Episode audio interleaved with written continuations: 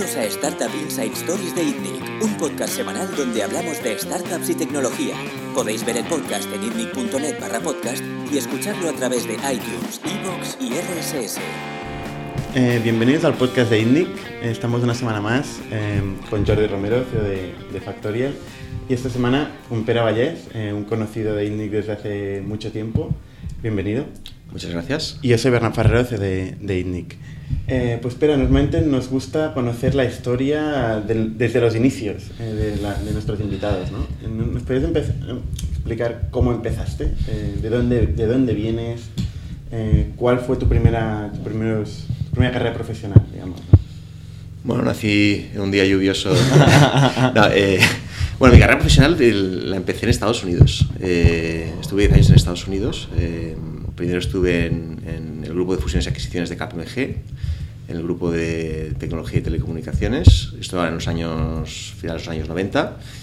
Y en el año 2000 me fui a trabajar para una empresa que se llama GlobalNet, que era una empresa que cotizaba en el Nasdaq y era una empresa que estaba en el sector de la transmisión de voz a través de Internet, cuando en aquel momento este era un sector muy, muy caliente.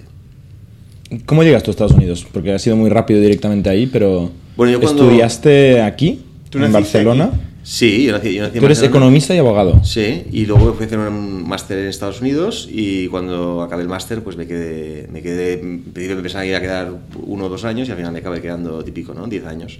Okay. Fui, enlazando, fui enlazando, enlazando cosas, ¿no? Y, y concretamente estuve bastantes años en KPMG y uno de mis clientes era esta empresa GlobalNet y bueno, me contrataron como, como CFO y en aquel momento pues eh, yo tenía 20 bastantes años y eh, era, me ofrecieron ser eh, CFO de una empresa que cotizaba en el Nasdaq no está mal. que tenía un market cap de 1.500 millones. Eh, la verdad es que no tenía ni idea de empresas cotizadas ni de bolsa pero bueno, eran los años los finales de los años 90 con el boom de internet y de telecomunicaciones y había oportunidades descabelladas de este tipo en aquellos momentos en Estados Unidos. O sea, tu primer trabajo en una empresa final fue CFO de una empresa en Nasdaq. Sí, sí ¿Cuántos y, empleados? Bueno, empleados no, no, no, especialmente muchos, eran unos 500 empleados, eh, pero era una empresa, bueno, era la típica empresa, no era .com porque había tecnología detrás, pero, pero sí que era la típica empresa que invertía un montón en diferentes tipos de proyectos, uno de ellos era el tema de la transmisión de voz a través de Internet, y bueno, era una empresa, la típica empresa que crecía mucho, pero que tenía muchas pérdidas, que tenía mucha inversión en I+.D., y que necesitaba acudir constantemente a los mercados de capitales para, para financiarse. ¿no? Era una empresa que cada año pues, hacía un secondary en la bolsa para levantar 50 o 75 millones de, de dólares. ¿Y eso en qué año fue? Eh, fue en el peor año que podía haber ido a una empresa cotizada en el Nasdaq. Fue el año 2000, eh, cuando pinchó la burbuja. ¿Y cómo fue aquello? Pues fue durillo, porque cuando me contrataron, pues eh, firmé un contrato con unos stock options que valían una pasta y cuando empecé, el día que empecé ya valían la mitad y, y tres meses después, pues eh, ya valían un 10%, ¿no? Eh, bueno, tuvimos que hacer una reestructuración importante del negocio, porque al final eh, este modelo de invertir, crecer, eh, perder dinero y acudir a los mercados de capitales para financiarte, a partir del 2000 se terminó. ya los mercados se cerraron y por lo tanto para sobrevivir tenías que ser cash flow positivo, ¿no? Eh, ¿Conseguisteis hacer la empresa rentable? Sí, sí, sí, hicimos la, fuimos la, de hecho dentro del sector de transmisión de voz a través de, de Internet fuimos la, la, primera y me parece que la única que llegó a la rentabilidad y en ese momento tuvimos la suerte de, de encontrar un buen comprador y pudimos vender la empresa en el año 2003 eh, vale. un, y fue una, buena, fue una buena venta. Obviamente no fue una buena venta comparada con la valoración que tuvimos que, que, de los stock options de, de los stock options de, del, del, año, del año 2000, pero, pero sí que fue una buena venta teniendo en cuenta las circunstancias circunstancias. Lo vendimos a una empresa del sector defensa en Estados Unidos eh, que cotizaba en el New York Stock Exchange, una empresa muy grande. ¿Cuánto tiempo pasó esta empresa entre fundarse y, y venderse? Bueno, yo no fui fundador, yo entré cuando ya existía y yo creo que tenía cuatro años. Yo creo que es una empresa del 96, si no recuerdo mal, por lo tanto, siete años. Siete muy años. rápido, ¿no? Muy rápido, muy rápido. Crecieron muy rápido, generaron mucho valor muy rápido. Salió muy rápido a bolsa. Bueno, salió a bolsa a través de un mecanismo que, que es básicamente comprar una empresa que cotiza en bolsa, que, que no tiene contenido Y entonces no es, no es a través de una IPO tradicional, sino es tú compras una empresa que cotiza en bolsa y haces lo que se llama un reverse merger, ¿no? Y, y, y en el momento en que compras esa empresa, Se compraron un fantasma que había en la bolsa, Sí. una ¿Hay empresa que... fantasmas en la bolsa? sí. En. Ahora, ahora ya no, ya- ahora ya no tanto. En, en, en, aquel momento sí que había. Sí, sí, sí. Sí, sí. Claro, en Eran empresas 2000 que tenían, que tenían, que tenían todo, que cotizaban, que tenían. Pero en el Nasdaq has dicho. Cumplían con todo lo re- con todo- sí, en el Nasdaq, cumplían con toda la regulación, exactamente, sí, sí, sí, sí. ¿Y qué pasó cuando se vendió GlobalNet? Vamos, yo con Net, pues eh, estuve un año más para hacer eh, la transición y luego me ofrecieron ser director financiero de la división de telecomunicaciones de, de Titan y tenía que irme a San Diego. Yo había vivido pues, en Los Ángeles, en Miami, en Chicago en aquel momento estaba y mi mujer es de Barcelona me dijo, oye, ya basta de traslados, volvámonos a Barcelona y fue cuando justo en ese momento me llegó una llamada de Carlas Ferrer, que ahora es socio de Nauta, que en aquel momento era inversor en, en una pequeña startup de, de Barcelona, de 12 empleados, que había salido de la universidad, la Universidad Autónoma de Barcelona, y que era una startup, eh, un tema del voto electrónico que no conocía de nada yo. Y ¿En qué la- fase estaba la empresa? ¿En qué fase? Estaba en la fase muy inicial. Eh, habían hecho el spin-off de- del grupo de investigación de la universidad y estaba en fase de desarrollo de producto, aún no tenían ningún cliente, o sea, estaba en la fase pre-revenue. Y, y bueno, vine a Barcelona, me reuní con el fundador, Andrés Riera, que es una persona que me impresionó mucho, eh, tanto por su calidad humana como por su valía pro- profesional. Y, y bueno, lo que vi básicamente es vi un, un mercado potencial muy claro, ¿no? el del voto electrónico, vi una tecnología potentísima que había salido de la universidad con patentes, con, con tesis doctorales detrás y vi un fundador que, que me impresionó mucho y luego pues eh, Carlos, que era amigo mío que era inversor, ¿no? entonces eh, hice la apuesta y, y me vine a Barcelona como, como, como, como CEO de... de O sea, el, el que entonces era fundador era el CEO sí, y eh, te, te, sus- te sugirieron a ti reemplazarle como CEO. Sí, de, un- de una, de una forma gradual, ¿no? Eh, al final, Andreu lo que era era un serial entrepreneur, era una persona muy brillante desde el punto de vista científico, ¿no? Él era un doctor en, en criptografía y, y era una persona que lo que le gustaba era crear y empezar cosas nuevas, eh, no, no tanto la parte de hacerlas crecer luego, ¿no? Y de hecho, Andreu ya tenía en mente otro proyecto que, que lo llegó a fundar y, y, bueno, buscaba una persona que pudiera gestionar eh, Saitel y pudiera básicamente hacer lo que sería el lanzamiento comercial de la compañía. Tú no habías hecho de CEO antes. No, no, no. ¿Cómo fue, cómo fue el onboarding de este trabajo? Bueno, lo que pasa es que en, en GlobalNet era CFO y eh, al principio era muy orientado a hacer adquisiciones y a temas de, de hacer fundraising en bolsa y tal. Y al final se orientó mucho en reestructuración. Entonces, eh, ahí llega. eh, tuve Gestión mucha- pura y dura. Exactamente, tuve mucha experiencia operativa. Porque el CEO se fue durante la fusión o asumió otro rol y te quedaste tú un poco con el, con el proyecto de, ¿De? Ujú. Eh, sí, el, el, el CEO se, se, se retiró. eh, Vale. Cuando, cuando. Ok. O sea que tú hacías un poco de interim. Y- y Es correcto. ¿Era, ¿Era founder CEO? Sí, sí, sí, era founder CEO. ¿Se retiró qué significa? Que... Bueno, eh, no, es que era, era, era un founder ya de, de una cierta edad, ¿eh? Eh, sí, y, y tenía algún problema de salud también y, y, bueno, luego había ganado muchísimo dinero, obviamente, con la venta de, de, de GlobalNet y decidió retirarse. Y, y no le pidieron tampoco que hiciera la transición, entonces me quedé yo un poquito como interim eh, durante, durante un año. Y perdona que vuelva un momento al, al, al Nasdaq. ¿eh? Eh, has dicho que antes pasaba esto que había empresas fantasma y que ahora ya no pasa tanto. Eh, ¿Ha cambiado en, en estos años el Nasdaq? Sí, bueno, no, no, nos llamábamos, no las llamábamos empresas fantasma en aquel momento, llamábamos eh, Shell, Shell Companies. Eh, eh, Shell porque un, como un, Un caparazón. un caparazón, ¿no? Y, y le tienes que meter contenido, ¿no? Que es...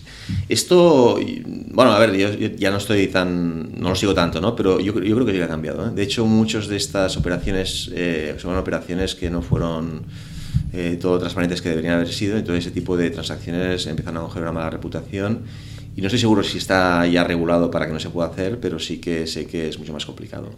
Mira que eso es antes de Sarbanes-Oxley, antes de toda la regulación que llegó al Nasdaq. Yo cuando eh, trabajé eh, en GlobalNet, eh, en el Nasdaq, el Nasdaq era un mercado muy regulado, pero no, no tan regulado como lo, lo- como lo está ahora. Los requerimientos regulatorios y los requerimientos de reporting que hay ahora son mucho más duros. Igual es por eso que ha aparecido este fenómeno en grandes empresas de- tecnológicas que, que no están, están empezando a no salir al Nasdaq, sino que se están financiando con megafondos que serían equivalentes a, a, los mercados públicos, sé, como SoftBank o ¿no? grandes fondos que les permiten eh, pues, mantener el control, no, no, no, tener que estar sujeto a este tipo de regulaciones. No sé si tienes opinión al respecto de esto, o crees que va a cambiar un poco la, la financiación a gran escala de las empresas. mi teoría es que hay una parte sin duda que es eh, regulatorio, no tanto los costes, porque al final si eres una empresa de éxito, pues pagar abogados y pagar a contables no lo puedes, te lo puedes permitir, es más la exposición que tienes desde el punto de vista de riesgo legal y el riesgo personal y también... Eh, ¿Qué riesgo personal y legal quieres decir? Bueno, eh, como, como board member o como ejecutivo. Como board member y como ejecutivo, o sea, en las de ahora, pues si eh, reportas algo en un trimestre y es incorrecto, pues, mm, pues, te puede caer el pelo, básicamente, para decirlo en términos coloquiales, ¿no? Es, es, es hay una regulación muy dura desde que se implementó Sarbanes-Oxley. Penalmente los administradores, y esto incluye tanto los ejecutivos como el consejo, pues son, son responsables de cosas que sean inexactas, ¿no? por lo tanto es eh, desde el punto de vista personal estás muy expuesto, ¿no? Eh, yo creo que eso, eso también tira atrás mucha gente. Luego eh, tienes esta dictadura de los trimestres, ¿no? De que tienes que ir reportando y, que si quieres hacer un cambio de estrategia, por ejemplo, y eso te va a afectar los siguientes o tres trimestres, pues la acción se te puede desplomar y luego una vez está desplomado es muy difícil de, volver a levantar, ¿no? Y el tercer lugar, yo creo que, para mí es el factor fundamental, que hay una sobreabundancia de capital en las fases pre-IPO, ¿no? Hay un montón de fondos, de, tanto de private equity como venture capital, que, que, que, está buscando oportunidades atractivas para invertir y por lo tanto eh, pasa una cosa que es paradójica y que antes nunca había pasado, que puedes conseguir una mejor valoración haciendo una transacción privada con uno de estos fondos que saliendo a bolsa en un IPO. Normalmente en el IPO siempre conseguías la mejor valoración, ahora ya no pasa. Ahora eh, si tú haces una transacción con nuestros fondos, aunque hay tanto capital... Y con un private equity o con un... Con un private equity, sí. Con fondos de capital riesgo enorme. Sí, sí, sí bueno, Vision Fund, sí, sí, Vision Fund y SoftBank. Con esos consigues una mejor valoración que si haces la IPO. Entonces, porque, o sea, no hay un argumento económico potente para, para hacer la IPO como sí que lo había antes, ¿no? Y en cambio sí que tienes todos los otros, los, otros problemas, ¿no? De, exposición, de la dictadura este de los trimestres... Entonces yo creo que no hay unos incentivos económicos claros. Eh, y el problema que tienen las empresas, los fondos, es que, claro, para ellos la salida también era el IPO y, bueno, ahora las salidas son las ventas de, las empresas. Ahí, eh, Claro, en esos casos la salida es complicada. En un caso de, Uber o, bueno, o de Airbnb, ¿no? estas empresas que se mantienen en mercados privados, eh, la liquidez para el inversor es complicada. Sí, lo que pasa es que, bueno, lo que, lo que si miras algunas de estas empresas, pues hay un fondo de private equity que compra otro fondo de private equity, que luego le vende otro fondo de private equity, entonces hay un poquito de... Se van pasando la pelota y normalmente se la van pasando a valoraciones cada vez más altas y, esto es lo que da liquidez un poco al mercado. Pero los IPOs, eh, es verdad que el último trimestre ha sido muy bueno en cuanto a IPOs, pero ya no es la salida típica como lo era hace 10 años. Eh, seguimos con la historia de... ¿Conociste a Andreu Riera? Eh, te impresionó, dices Andrés Riera, él, montó otro negocio y te quedaste tú eh, con Saitel. Llevando Saitel mm, solo, digamos, ¿no? Bueno, con ayuda de Andreu, ¿no? Porque al final era el fundador, el padre de la criatura, ¿no? También era el presidente del Consejo de Administración. Pero, pero estuve dos años con Andreu. Eh, desgraciadamente Andreu en el 2006 falleció en un accidente de tráfico. Y es una pena porque, bueno, aparte de que una gran persona, hubiese sido la típica persona que 10 años o 15 años después hubiera podido decir, pues mira, he fundado cuatro o cinco empresas y de esas cuatro o cinco, pues tres han tenido un super éxito porque era una persona absolutamente brillante. ¿Y cómo fue la historia de Saitel? A grandes rasgos, porque fue una historia larga, muchos años. Bueno, es todavía. Y de, bueno, grandes éxitos. Es bueno, hay grandes éxitos y, o sea, como todas las historias, también hemos tenido nuestros momentos eh, difíciles. Es una historia interesante. Antes de que entrara yo, de, hecho, la, la, historia de por qué se fundó Cycle es interesante. Se fundó en el año 2001 eh, por lo que pasó en Estados Unidos en la elección entre Al Gore y George Bush en noviembre del 2000. Eh, básicamente, esto es un grupo de investigación académico en la Universidad Autónoma de Barcelona que estaba diseñando protocolos de seguridad para, para, el voto electrónico cuando Internet estaba empezando, y, eh, porque llevan desde el año 90 y 94 trabajando en este, en este ámbito. y, y, tampoco le veían una aplicación en el mercado en aquel momento, ¿no? Eh, pero cuando pasó de Estados Unidos, eh, con los Butterfly Ballots en el estado de Florida, ¿no? que al final es un sistema de voto tradicional en papel, pensaron, oye, si la democracia más importante del mundo ¿no? pues tiene problemas con sistemas tradicionales, seguro que habrá una conversión rápida hacia, hacia el voto electrónico. Y a partir de ese momento fue cuando Andreu decidió fundar la compañía ¿no? y hacer el spin-off de, la universidad y, crear una compañía privada para con esa tecnología poder vender en, en, el mercado. Pero bueno, luego las cosas siempre son más difíciles de lo que parecen, ¿no? Al final... Eh... Vender a un gobierno tecnología para elecciones suena muy difícil. Y siendo una startup en Barcelona startup, en, aquel sí, momento, ¿no? Que, ¿no? que, no, tenía sí, una tradición de... Suena muy, muy, muy, muy difícil. Era muy complicado. Yo, yo te preguntaría, ¿cuál es el market share del voto electrónico en el mundo hoy? Muy bajo, muy bajo. Eh, está por debajo del 2%. Sí, sí. Ha habido progreso, eh, ha habido, hay 21 países en todo el mundo que están utilizando el voto electrónico, pero lo están utilizando para determinados colectivos, o para los que residen en el extranjero, para los que tienen algún tipo de discapacidad, pero no para... No generalizado. No para generalizado. Mm. Y es por ello que una de las cosas que hicimos eh, fue diversificar nuestro portfolio. ¿no? Eh, pasamos de ser una empresa de voto electrónico a ser una empresa de modernización electoral. Eh, modernización electoral básicamente lo que significa es utilizar las nuevas tecnologías en diferentes ámbitos de un proceso electoral, ya sea la creación del censo o sea la consolidación de resultados o la publicación de esos resultados, para hacer que las elecciones sean más, más eficientes de gestionar por parte de los gobiernos, sean más accesibles al ciudadano y en algunos países que todavía tienen problemas con fraude electoral, que las elecciones sean más transparentes y más seguras. Es, es un poco el, la misión que tiene Saitel actualmente. ¿Dirías que Saitel empezó demasiado temprano? Demasiado sin, duda, sin duda, sin duda. Eh, el punto desencadenante fue esto que pasó en Estados Unidos, entonces se pensó, bueno, esto va a explotar, ¿no? porque en estos momentos el gobierno federal de Estados Unidos anunció un programa de 4.000 millones de dólares para modernizar los eh, sistemas electorales. Pero al final nosotros lo que vendemos es una tecnología que es compleja eh, para un proceso que es muy crítico como son elecciones a clientes que tienen una gran aversión al riesgo como son los gobiernos, ¿no? son, son los clientes más conservadores que, que, te puedes encontrar y de hecho es un comportamiento lógico por parte de los gobiernos el ser conservadores, ¿no? porque al final cuando hacen un proyecto que es innovador y, y funciona, eh, si tienen suerte tendrán una línea en la página 40 de un periódico local y en cambio si ese proyecto tecnológico eh, pues es un fracaso, sale ese primer plana sí, sí, de, cambia gobierno de, todo, de, de, todos los periódicos. Entonces, entonces yo creo que pues van en la cárcel, ¿no? tiene poca, tiene poca tolerancia al riesgo y, y, y a, obviamente es una cosa que, que, me frustra o que me, y me frustraba, pero, pero cuando lo empiezas a entender un poco la dinámica de cómo funcionan las cosas, te das cuenta de que realmente es un comportamiento bastante racional ¿no? y que si queremos que los gobiernos innoven hemos de ser un poco más tolerantes al, al fracaso como lo somos en, en, el entorno privado con las startups. ¿no? Que,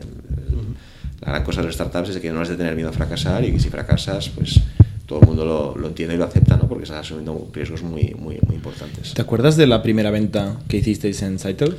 Bueno, eh, tuve aquí, aquí tuve suerte, así como en GlobalNet eh, entré en, en, el peor momento, ¿no? que entré en el año 2000, que cuando, cuando pinchó la burbuja, en Saitel, eh, cuando yo me entrevisté y acepté la oferta verbalmente, no, no tenía ninguna venta. ¿no? Y tenían un, una, un, una, un, un prospect, ¿no? una, una oportunidad de venta en un cantón, el cantón de Neuchâtel, en, en, Suiza, y me lo comentaron, pero bueno, pensé que era lo típico que te dicen, ¿no? Para, para motivarte un poco y, y, y, que no. Y justo antes de que me incorporara, eh, cerraron ese contrato, y eso eh, lo cambió todo. Porque eh, los no puedes poner ni un logo en la, en la página web, ¿no? Si no tienes clientes. No, habíamos hecho algunas cosas, habíamos hecho piloto, pilotos okay. pequeñitos, ¿no? Pilotos, por ejemplo, habíamos hecho alguna lección para los Mossos de Escuadra, para alguna universidad.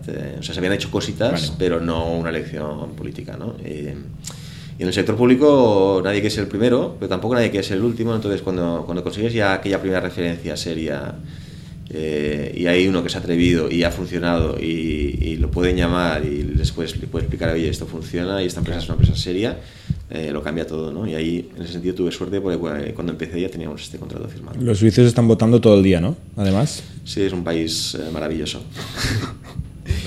¿Para vosotros? ¿Cómo, cómo, cómo evolucionó la venta de Saitel? ¿Cómo, ¿Cómo funcionaba la venta de Saitel? Bueno, es una venta, es una venta, es una muy, muy compleja, es una venta de, donde es una venta muy larga en primer lugar, tiene un ciclo de, de venta de 18-24 meses, ¿no? O sea, es, una, es, un ciclo, es un ciclo largo que, Y luego hay muchos stakeholders, ¿no? O sea, al final eh, tú tienes un decisor, que es un, suele ser un político, que es el que has de convencer, eh, y luego tienes eh, otros stakeholders como son pues, eh, los departamentos de IT de, de, los gobiernos, que son un poco los validadores. Pero luego tienes cosas que no tienes en, en, otros sectores, ¿no? Pues tienes los otros partidos políticos de la oposición que les parece siempre mal lo que hace el partido político que está gobernando y por lo tanto si el partido político que está gobernando quiere hacer voto por internet, pues se van a poner en contra tienes los medios de comunicación, eh, que generalmente les atrae más las historias de conspiraciones y fraudes electorales y hackers que las historias de que bueno que se puede que hay que de seguridad, historia de todo bien, es un rollo. Eso, eso, no vende periódicos y, y, claro has de gestionar todos estos stakeholders de forma simultánea, ¿no? Y, y es complicado, es complicado y es, y es frustrante y es difícil, pero bueno cuando funciona es fantástico. ¿Y hasta qué punto como CEO hacías ventas tú?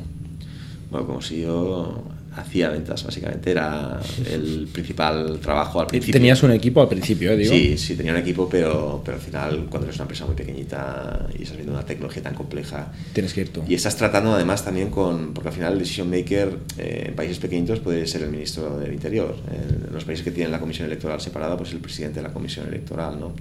Entonces son decision makers de muy alto nivel y quieren ver al CEO de, de la empresa, ¿no? Entonces eh, muy involucrado en ventas. De hecho, en todo el tiempo que estaba en Saitel, no sé qué porcentaje, pero yo diría que más de la mitad de mi tiempo, sin, sin duda siempre, en, en todos los 14 años que he estado en Saitel, lo he dedicado a ventas. Y viajando. Porque claro, esto es por el mundo. Sí, es todo el mundo. Estoy mirando aquí lista de clientes de Saitel, claro, Estados Unidos, Francia, Australia, Suiza, Australia, Francia, bueno, España, por todo el mundo, ¿no? Sí, sí. Brasil, hemos trabajado en 37 países. Canadá, Bosnia.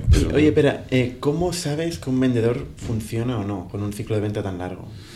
Pues es muy complicado con un ciclo de tan largo, ¿no? Eh, a ver, nosotros eh, al final desarrollamos un poquito un, una especie de playbook, ¿no? Eh, cuando abrimos un mercado, ¿no? Enviamos una, contratamos a una persona el error que cometimos inicialmente era contratar a una persona baratita, ¿no? porque al final no teníamos mucho dinero y, y, luego aprendimos que es mejor tener un vendedor bueno que tener dos mediocres ¿no? y entonces ya empezamos a apostar por gente senior. Gente senior significa que la tienes que pagar más. Eh, es un mercado bastante eficiente en el sentido de que la calidad-precio están bastante ligados en, en, el sector de ventas, en sector público, que es, la especialidad que tiene que tener los vendedores. Has de, entender muy bien cómo funciona el sector público. Y, y, bueno, el playbook básicamente es que en los primeros seis meses eh, tienes que haber conocido todos tus eh, stakeholders ¿no? dentro de un, de un, país. En los 12 meses tienes que tener como mínimo una oportunidad súper cualificada, ¿no?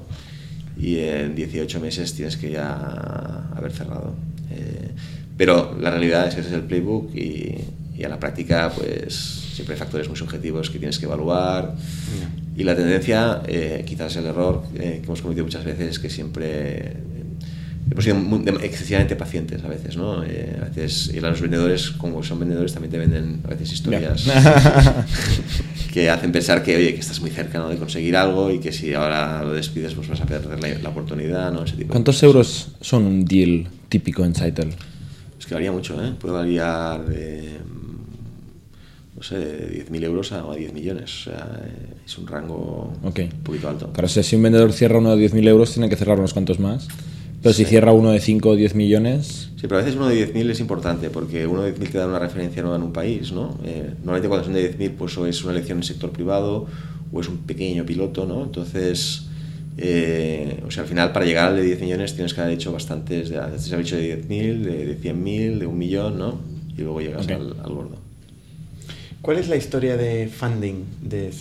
Porque Mucha, esto, ¿no? esto requiere, entiendo que es un, es un negocio que tiene eh, mucha, mucha tecnología, muchos desarrolladores, ¿no? mucha inversión, overheads importantes. O sea, hace falta financiación de la, de la serie, ¿no? No es muy lean. Sí, la verdad es que al principio fuimos bastante capital efficient, eh, al principio, los primeros años. Y luego ya cuando decidimos, oye, el voto por Internet, eh, tenemos el 80% de cuota de mercado a nivel mundial, ¿no? Y por lo tanto nuestro crecimiento depende del crecimiento de este mercado y por lo tanto si queremos eh, crecer todavía más eh, tenemos que diversificar la cartera de producto y entonces empezamos a hacer adquisiciones, hicimos adquisiciones, entonces fue cuando pasamos a ser una empresa bastante capital efficient, ¿no? que intentaba, se autofinanció bastante durante los primeros años, a ser una empresa que necesitaba bastante capital de, de inversores. ¿no? Eh, fue un poco eh, derivado del cambio de estrategia. Entonces, la, la, historia de funding es, Al principio un pequeño fondo de Barcelona, Spinnaker, que está eh, gestionado por Ribe García, fue el que, el que apostó por, el proyecto y apostó por el proyecto cuando el proyecto realmente era un business plan, no, no había nada. ¿Cuándo fue eso? Eso fue antes de que entrara yo en el año 2002 y, bueno, y fue apoyando el proyecto en varias, en varias rondas sucesivas. ¿no? Cuando entré yo, por ejemplo, en 2004 hubo una, una pequeña ronda, pero levantamos un poquito, levantamos, no recuerdo mal, unos 2 millones de euros. Luego en el 2007 ya nos entró Nauta, eh, que ya entró, la verdad es que no recuerdo muy bien los tickets, eh, creo que entró con unos 3 millones por ahí. Y en el 2010 ya tuvimos la primera ronda internacional, que entró Balderton y con Valderton entró Bernal Otto, que es la persona que había fundado Business Objects y que la llevó al Nasdaq y luego la vendió a SAP por 8.000 millones, por una persona que conocía muy bien el mundo del software y ahí ya entraron... ¿Y que entró como consejero? Entró como consejero y entraron ahí ya 10 millones, no, no estoy muy seguro de los números porque ya han pasado bastantes años. Y, y, luego en el 2014 fue cuando hicimos la gran ronda, que también fue una especie de, de gran secondary, realmente. Fue una venta parcial de la compañía eh, donde fue una ronda de más de, 100 millones, de 104 millones, donde entraron eh, cinco fondos de golpe, eh, encabezados por Vulcan Capital, que es el fondo de Paul Allen, el cofundador de Microsoft, y ahí pues tanto Nauta como Balderton como Spinnaker hicieron secondaries importantes y el equipo directivo también pudo hacer un secondary importante. Fue una ronda donde la mayor parte fue, fue secondary. Y luego también nos hemos apoyado bastante en deuda, hemos podido tener acceso a deuda tanto bancaria como deuda pública. Y, las adquisiciones que hemos hecho las hemos hecho siempre con pagos diferidos, eh, intentando que las empresas con su vida financien parte del precio de adquisición. Y bueno, a partir del 2000, 2000, eh, sí, 2010 fue cuando empezamos este proceso de diversificación y en dos, tres años hicimos siete, siete compras de empresas. Compramos eh, dos empresas aquí en Europa, tres en Estados Unidos, una en Canadá y una en Brasil. Y bueno, no todas fueron bien. Eh, de hecho, la mayoría fueron malas. Pero las que fueron bien fueron muy bien. ¿eh? Pasa mucho con las adquisiciones, ¿no? Esto que sobre el papel eh, tiene sentido que la empresa se paga su propio Vita, se, paga el precio con el propio Vita. Luego en la realidad muchas veces pasa que, que, lo que hasta ahora ha ido pasando en esta empresa deja de pasar, ¿no? De hecho, nos pasa bastante esto. empresas que generan vidas interesantes eh, al, adquirirlas y al querer potenciarlas, ¿no? al querer ponerles más recursos para que aceleraran su crecimiento, porque muchas de las empresas que, compramos eran empresas que tenían un crecimiento más bien bajo, ¿no? entonces necesitábamos, un poco la tesis era, oye, eh, esta gente que tiene un crecimiento bajo, si les metemos producto y les metemos nuestra fuerza de venta internacional, pues los podemos hacer crecer mucho más rápido. ¿no? Y entonces eso quiere inversión, entonces cuando en el momento que haces inversión, eh, esa vida se te cambia, ¿no? porque pasan de ser tan eficientes como habían sido. Entonces ahí sí que nos falló en varias empresas que, que generaban vida importante y que, que, se pusieron en pérdidas. Eh, ¿El equipo se mantuvo? En general sí, en general sí, porque al final el precio, el precio estaba ligado a un earnout, ¿no? Eh, había una parte obviamente que pagábamos al contado, pero después había un earnout y entonces el equipo lo tenía que ganar ese earnout. ¿No cobraron el earnout? Eh, en algunos casos sí, en algunos casos no. es que fueron, fueron, como digo, fueron siete. Quizás la desgracia que tuvimos fue que la primera fue súper exitosa, ¿no? la primera adquisición que hicimos, que fue una empresa en Estados Unidos que tenía, tenía un portfolio de seis productos que nosotros teníamos, que o sea, nos complementaba muy bien desde el punto de vista del producto y luego tenía una base de clientes espectacular en Estados Unidos. Y cuando, cuando esa nos salió tan bien, pensamos, oye, esto es fácil, vamos a, a replicar y replicamos quizás demasiado rápido, ¿no? Y las otras no nos salieron, no salieron tan bien. Oye, en este momento donde entraron cinco fondos, ¿cómo, cómo fue este proceso de, convencer a tantos fondos de que entren de pues, golpe? Pues no, al final era hacerle sitio. Realmente cuando tienes una cosa, o tienes un proyecto que tiene éxito, eh, que es category leader ¿no? a nivel global, ¿no? en, una, en una categoría como es en este caso la modernización electoral, que la tesis es que va a crecer sí o sí. Que tiene mucho crecimiento, ¿no? Y, y es un proyecto que se, que se calienta mucho. Eh, básicamente es, o sea, nosotros en aquel momento tuvimos no sé, vimos, vimos, no vimos, 25 fondos y yo vimos casi 20 term sheets. Eh, entonces, no está mal. Al final era, era, o sea, se peleaban para que les hiciéramos sitio para poder entrar. O sea, realmente fue una ronda donde nosotros pudimos dictar los términos y pudimos decidir quién entraba y quién no entraba. Y mucha gente que se quedó fuera. En total se ha financiado con 120 millones. Sí, por ahí, sí. Por ahí, ¿no? De, más de capital, más deuda. Que es una de, los, de las empresas igual en España con más capitalización. Startups. Eh, startups, sí. Startups, claro. vale. Y una pregunta, tú entraste como abogado y economista a una empresa de voto electrónico, criptografía, temas muy complejos y ibas a vender a la gente de IT de gobiernos. Tú no eres tecnológico originalmente. Sí, la empresa tenía una ventaja yo, ¿eh? que al no ser tecnológico, porque al final el decision maker al, al que le vendíamos no era el, el- el técnico, el técnico era el que validaba, ¿no? y el técnico hablaba con nuestros técnicos, pero al que le tenías que convencer era al político. Y al no ser tecnólogo, precisamente, y al tener que explicar eh, la tecnología y la solución en términos simples, porque básicamente mi lenguaje y mi léxico no alcanzaba para explicarlo con los términos tecnológicos que no Normal. explicar. Eh, era mucho más entendible y era mucho más vendible, ¿no? O sea, al final yo O sea, paquetizaba... ¿tú crees que era una mensaje. ventaja que no, sí. que no tuvieras el perfil quizá del fundador más tequino, más... Sí, a ver, me, me hubiera gustado, me hubiera gustado y me gustaría saber más de, de lo que sé, ¿no? Desde el punto de vista de tecnología, pero, pero en este caso yo creo que desde el punto de vista comercial eh, funcionaba, porque al final lo que se trataba era de convencer a un político, que normalmente también los políticos americanos no sé por qué son abogados, y, y convencerlos de que, de que eso se puede hacer, de que funciona, de la seguridad, y cuando te preguntaban a alto nivel, oye, pero esto por qué, ¿cómo garantiza la privacidad del votante? ¿Cómo garantiza que el voto no va a ser manipulado? Poder darle una explicación que él pueda entender, ¿no? En su lenguaje, yo creo que era una ventaja.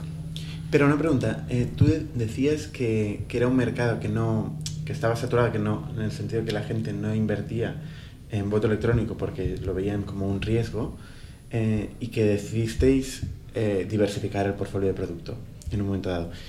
¿Hasta qué punto hubiera sido posible invertir en expandir o, o explicar este mercado, evangelizar este cambio? Eh, ¿Cuánto cuesta esto? ¿Es, es posible hacerlo? O sea, hay empresas como no sé, Airbnb, por ejemplo, eh, siempre ponemos los mismos pocos ejemplos, ¿eh? pero o, o- o Uber que se dedican a explicar un cambio en una industria. ¿no?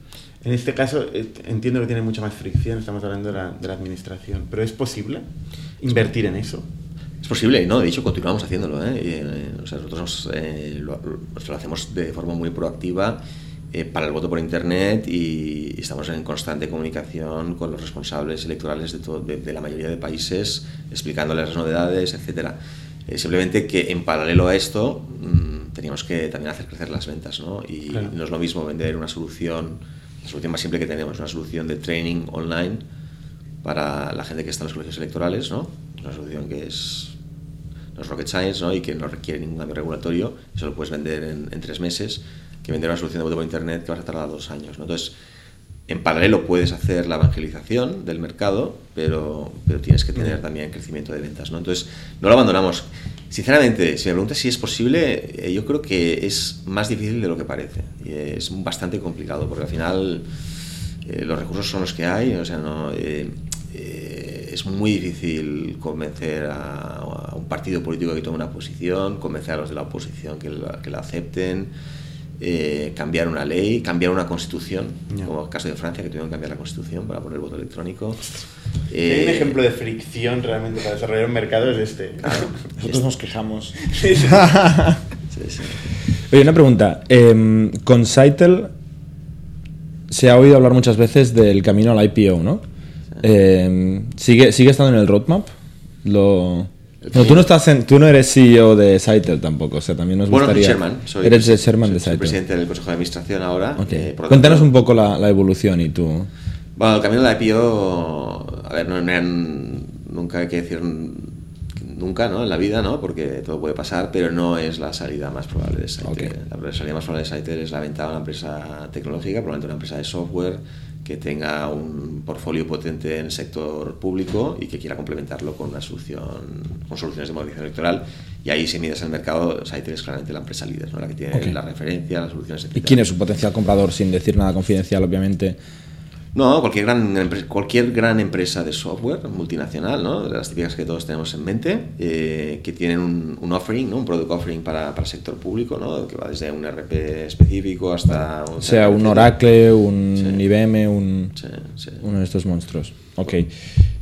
Vale. Eh, a mí me gustaría, nos queda poquito tiempo, Sí. también oír un poquito la, tu, tu perfil inversor y tu nueva etapa emprendedora. Yo, yo tengo una última pregunta antes Venga, de va. última. Eh, board de Saitel. Creo que es un verdad. buen ejemplo de, de un board con grandes eh, inversores, con deep pockets, con, con, seguramente con contratos también igual de grandes eh, que, que, os proponen al entrar.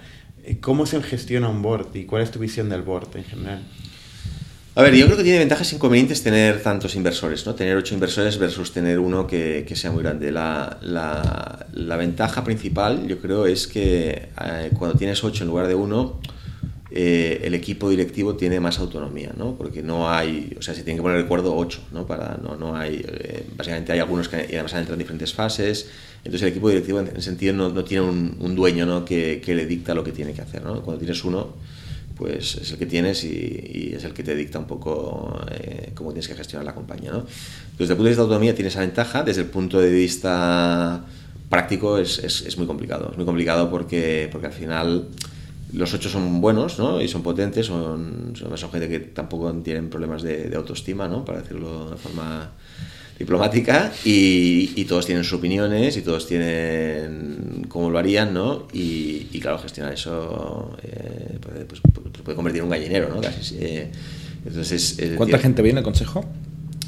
Bueno, vienen los representantes de cada fondo normalmente, sí, sí. O sea, algunos que a veces fallan, pero... Más de ocho... Sí, sí. sí. Bueno, tenemos uno por, por cada eh, fondo y y ahora estoy yo como presidente y está como CEO eh, Holger Taubman, que es la persona que, que me sustituyó como CEO. ¿Es un board más de reporting, de toma de decisiones, de control? ¿Cómo lo definirías? Bueno, de all of the above, ¿no? De, to, de, todas estas cosas que has dicho, ¿no? Es, es un board, a ver, es un board trimestral. Eh, hay gente que viene de California, tampoco es, eh, es un board que se hace después de cerrar el trimestre. Entonces hay una parte importante de reporting, una parte importante de control. Eh, de todas decisiones, hombre, decisiones de nivel de consejo sí, pero eh, sí que es verdad que dejan bastante, bastante autonomía, ¿no? Porque la gestión es, ya digo, es trimestral, no es, no es mensual. Y el reporte también es trimestral. Entonces, es, eh, es, es, dan bastante autonomía al equipo para, para poder gestionar la compañía. Uh -huh. Ok, perdona, Jordi. No, no, y la última, de hecho, del board también. Eh, ¿Qué porcentaje de tu trabajo se iba a gestionar el consejo? No, la verdad es que no mucho, ¿eh? No, ¿Mucho? No, no 5%, no, okay. no, no mucho. Okay. No, de, o sea, había la, la, semana previa, las dos semanas previas al consejo, obviamente había mucho trabajo de preparación, pero entre consejos no, no, no daba mucho no da mucho trabajo, ni, ni, ni, ni, llaman mucho, ni, ni preguntan ¿No? mucho, no. Vale. Eh, next Steps, Next Steps, y aparte de, de, de, liderar Saitel durante los últimos, bueno, no sé, 10 años, 12 años, 14, 14. 14 años, puff, eh, ahora estás haciendo otro proyecto y además has invertido en bastantes startups. Sí, un poquito. sí, a ver, no, eh, pues yo hace, cuando llevaba 12 y medio, me parece, eh, yo les dije al consejo que, que, tenía necesidad vital e intelectual de, de, hacer y ver otras cosas, ¿no? Después de 12 años y medio en aquel momento, que eso fue en noviembre del 2016, que, que lo comenté. Eh, claro, trabajar vendiendo software a gobiernos, eh, dos años, o sea, cuando entré en Site siempre pensé que estaría con dos años o tres años, ¿no? Nunca pensé que estaría tanto tiempo, ¿no? Como en GlobalNet. Exacto. Bueno, GlobalNet estuve cuatro, ¿eh? Ah, bueno. Sí, también estuve, estuve, estuve un tiempo. Eh, siempre en todos los sitios he estado, he estado bastante, bastante tiempo, pero nunca pensé pensé que estaría 14 años como No, pero lo digo porque decías al principio cuando fuiste a Estados Unidos que ibas a estar un año. Ah, sí, pensaba. Y estuviste 10. Para, sí. para, el máster. Sí, sí, sí. sí, sí, sí. Eh, pero bueno, eh, básicamente eh, les dije que necesitaba hacer otras cosas, ¿no? Y entonces lo que empecé a hacer inicialmente fue, bueno, planificamos la transición, dije, no, vamos a buscar a la persona adecuada, ¿no? Que, que encaje, etcétera. Pero entonces lo que empecé a hacer es inversiones, ¿no? O sea, yo soy inversor de hace dos años más o menos. Okay. Había hecho alguna pequeñita antes, pero realmente he invertido en los dos años. En los últimos años pues he hecho quizás unas... Directamente habré hecho unas 10 inversiones y directamente a través de un pequeño fondo que hemos creado con, con otros socios que se llama Smart Tech Capital, pues me parece que hemos hecho 5 inversiones más, ¿no? Unas 15 inversiones en, en dos años, que no está mal. Y, y bueno, eh, y aparte de esto, eh, me llegó la oportunidad de, de, Exótica, que la verdad es que cuando me dijeron, cuando me llamó un amigo eh, que había estado en el consejo de Site, de hecho, y me dijo que no, no es Carlos Ferrer este, es otro. es, es Albert, Albert, Ferrer, tienes el mismo eh, okay. que trabaja, lleva, lleva el fondo de Health Equity, que es un fondo de, de colegio de médicos, eh, tema de biotech. Pero me llamó y me dijo, oye, soy Business Angel en esta empresa de Barcelona eh, exótica, ¿no? No, al principio cuando me dijeron que era B2C, travel... No tiene nada que ver. Incluso el nombre me tiró un poco para atrás, no, voy a hacer la broma que, que le hice a Albert en aquel momento, ¿no? Eh, este nombre, no, no, sé qué parece, ¿no? Eh, y, no, no, no, me atrajo mucho, pero luego cuando vi eh, la tesis de inversión que hay detrás de la empresa, ¿no? Porque al final siempre hay que mirar la tesis, ¿no? La tesis es, oye, en el mercado del travel, que es uno de los mercados quizás que había más penetración del comercio electrónico, todavía existe un segmento bastante grande, que es el de los grandes viajes, que estos viajes que tienen cuando estás en el destino tienen como un itinerario y por lo tanto tienen muchos componentes, ¿no? Tienes vuelos, vuelos, vuelos internacionales, vuelos domésticos, transporte terrestre, hoteles. Y entonces este tipo de viajes todavía se compran offline, todavía se compran en la agencia de viajes de toda la vida. Y cuando me dijeron, oye, esta es la empresa que está disruptiendo este sector del mercado del travel y está permitiendo que este proceso de compra que hasta ahora se hace offline se pueda hacer online en una única visita, pues vi, vi la oportunidad y luego cuando yo al final vengo de un macro financiero, vi, vi los números y vi las métricas, pues realmente me sorprendió. Es una empresa que pues ha estado doblando ventas desde su fundación, hizo 4,4 millones en el 2016 y 10,5 en el 2017 y el 2018 va a estar por encima de 20. Los márgenes han ido creciendo, han pasado de 4% al, al 20%. Eh, es una empresa que ha probado, yo creo que dos, dos, cosas son muy importantes en un modelo de negocio. Por un lado, eh, que el modelo de negocio puede ser rentable, eh, lo que se llama el Path to Profitability. España, que es el primer mercado donde lanzó Exótica, es un mercado que ya genera beneficios. Y luego, por otro lado, probado la segunda cosa, que es la replicabilidad de este modelo, ¿no? que este modelo funcione en otros países. ¿no? El año pasado lanzamos Reino Unido y Francia, y Reino Unido a fecha de hoy ya es el primer mercado de Exótica, y este año estamos lanzando Alemania, que lo lanzamos la semana pasada, y Estados Unidos que lanzaremos a final de año. Por lo tanto, se puede aplicar fácilmente. Y luego cuando miras los unit economics del negocio, eh, son muy buenos. Eh, son 3.500 euros ticket medio, eh, 20% margen, por lo tanto 700 euros de...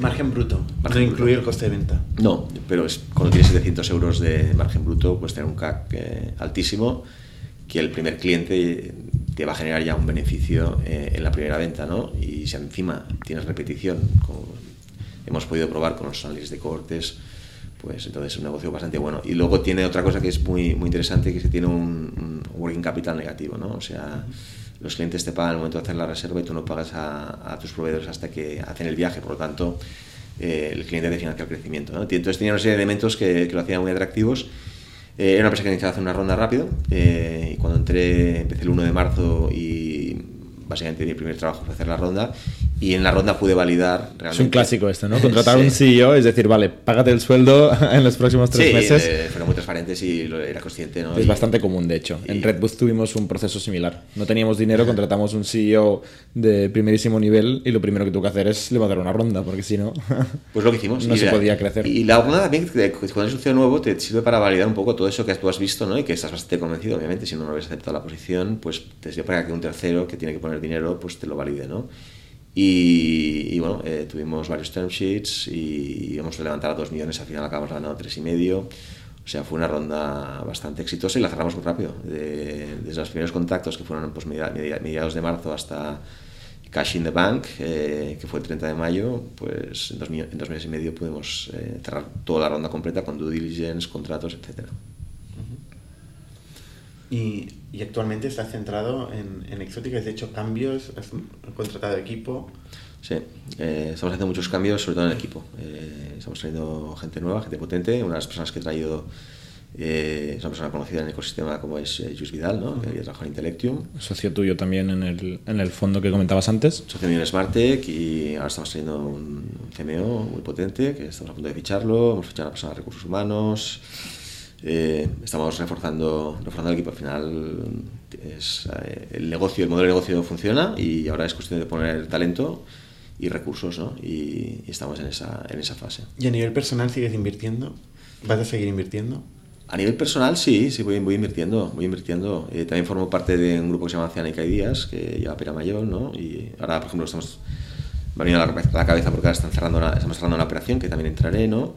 Eh, desde Smarte que estamos muy activos, tenemos dos o tres operaciones encima de la mesa que, que cerraremos en los próximos tres meses probablemente.